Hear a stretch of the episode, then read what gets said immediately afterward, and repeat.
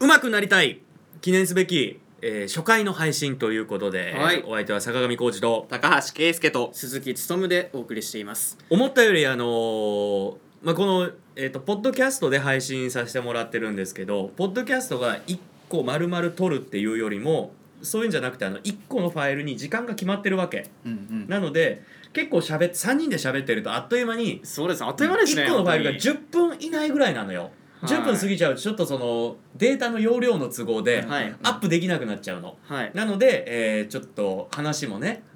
だから意外とあっという間ですねそうほんと10本当にあっという間だからあの競馬のあのそのラジオ日経の競馬中継聞いてるとその1レース終わったらその後はいさ約30分弱あるわけじゃない、うんその間にこうパドック見たりとか返し馬見たりとかでその間にねあの野瀬俊介の今日の勝負どころみたいな感じであコーーナー入れたりとかっていうんうんうんううんやっぱり時間に追われるわけ。そうですねさあだってあー競馬ファンの人たちが予想して、予想して馬券を買うっていうのはあれ1レース30分じゃ足りないもんね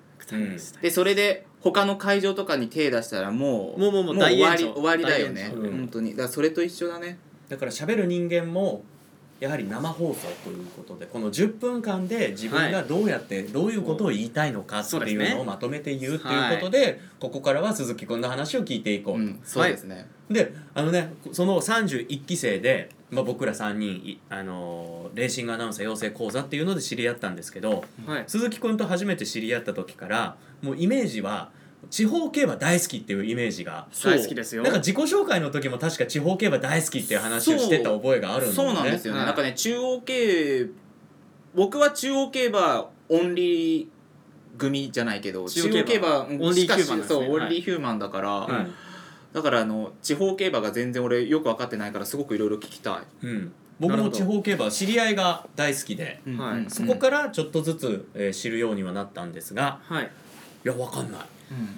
でも本当になんか初めて会った時から「いや今日園田でね」みたいな感じの話をずっとしてたのが確かになんか帰りの電車でそういう話をしだっててたのが毎思い日出毎日馬券買ってるもんね、うんそうですねそういうことになりますねあ俺はだって土日しか買わないもん基本でなんか交流重賞があったらちょっと地方競馬の少しかじるけはいはいはいどうんでも買わないな地方競馬難しい地方競馬最高ですよな何がきっかけなの地方競馬を知るきっかけっていうのは知るきっ知るかっていけうかやるようになったのはあーまあ出会いからちょっと話していきますとうんこれ小学校2年生の時だったんですけど家族で大井競馬場に行こうってなったんですよううんうんんでもう大井競馬場はナイターで有名じゃないですかその時もナイター開催で夏だったんですよねちょうどうんであの昔から日曜日もナイター開催ってある時はあってうんでその時に家族4人で行ったんですけど、まあ、別に普通にいつも通りに競馬を見て楽しんでいたんですけどそこで運命の出会いを何何何何運命っ何て何果たしてしまいまして何何何で今でも普通にたくさんこう種類があるんですけどあのとある人形に出会ったんですよお馬さんの人形はいそれが牧場ちゃんっていうんですけど、うんその人形をえらく気に入ってしまいうんでお父さんに本当にお願いして、うんその牧場ちゃんを買ってもらったんですよ、あれキャロキャロットとはまた違うやつな違のうんですよ、へーで牧場ちゃんって言うんですけど、うんあそれが牧場ちゃんっていうはい名前なんだ名前の人形でへでで僕はその人形の名前を馬くんっていう名前をつけたんですよねそのま んまあるあるまあ小学2年生だしね小学2年生当時8歳ですよ、うんでその人形との出会いから本当に大井競馬がまず好きになってでどこに行くのも旅行行くのももう常に一緒みたいな寝る時も一緒馬くんと馬くんと一馬くん緒とでそれが本当にけど地方競馬好きになったきっかけですねでそれから普通に地方競馬好きだなと思いつつも中央競馬をずっと見てて気づいたら馬券が買える年になっててうんうんあこれはまずは GRA 版ってあるじゃないですか、うんこう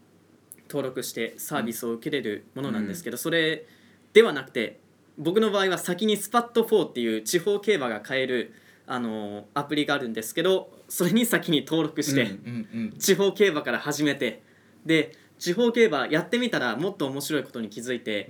うん何が面白いかってもう馬の能力ってほとんど同じなんですよ。うんなんでもうジョッキーの腕ともう枠順もうこれ大きく差が開くんですよね。あそうなんだへーはいじゃあここの競例えば、えー、と中央競馬だったら難関だったら川崎大井浦和とかあるけど、この競馬場だったらこの人の何枠ははい OK みたいな、あるんですよ。へええなんであのーいろいろ考えるじゃないですかあのー外枠だからダメだとかけどそういうわけじゃなくて外枠だから逆に買いだっていう時もあったりするんですよ地方競馬の場合はすげえへえしかもこの人の外枠は強いみたいなあるんですよあそうなんだえー、すげえいろいろあってでなんかなんか今今なんか思いだ覚えてるやつでなんか言えるのある覚えてるやつそうですねまあ一番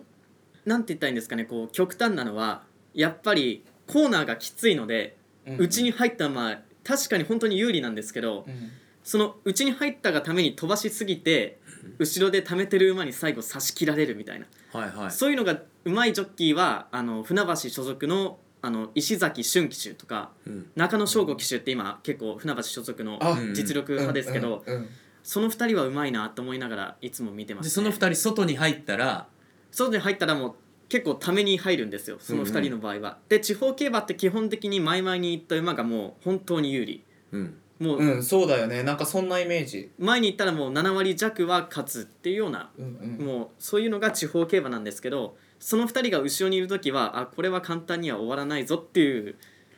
あはあ、なんだなるほどねそういうのありますねへえちちょょっっとと気にして買ってみよメモですねこれは、へーやっぱコーナーきついんであの前に行ってうちの馬が有利かと思いきや直線が長い大井と船橋は本当に注意ですね後ろが来る可能性が本当にあるんでう、うん、うーんはい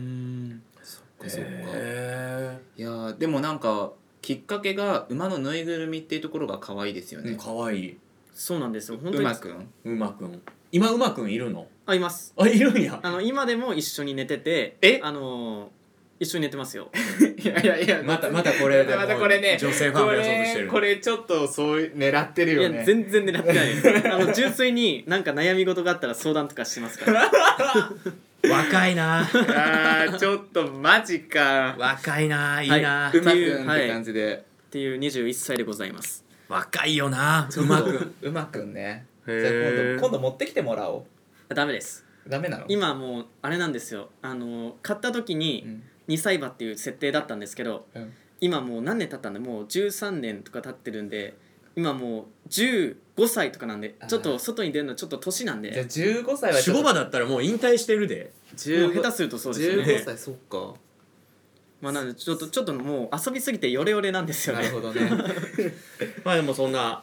ねいろんなこのきっかけがあって、はい今はなんだかんだ言ってこの競馬の仕事をどうにかしてこの馬というかその喋りとかそっちの世界に行きたいっていうそう ですねはいそうですね世界ですね。ということで、え3人の人となり分かっていただけましたでしょうかということでうまくなりたいメンバーの3人でした。